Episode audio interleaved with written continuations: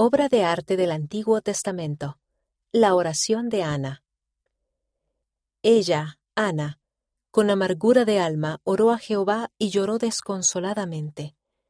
E hizo voto diciendo, Jehová de los ejércitos, si te dignas mirar la aflicción de tu sierva, y te acuerdas de mí y no te olvidas de tu sierva, y das a tu sierva un hijo varón, yo lo dedicaré a Jehová todos los días de su vida, y no pasará navaja sobre su cabeza. Primer libro de Samuel capítulo 1 versículos 10 y 11.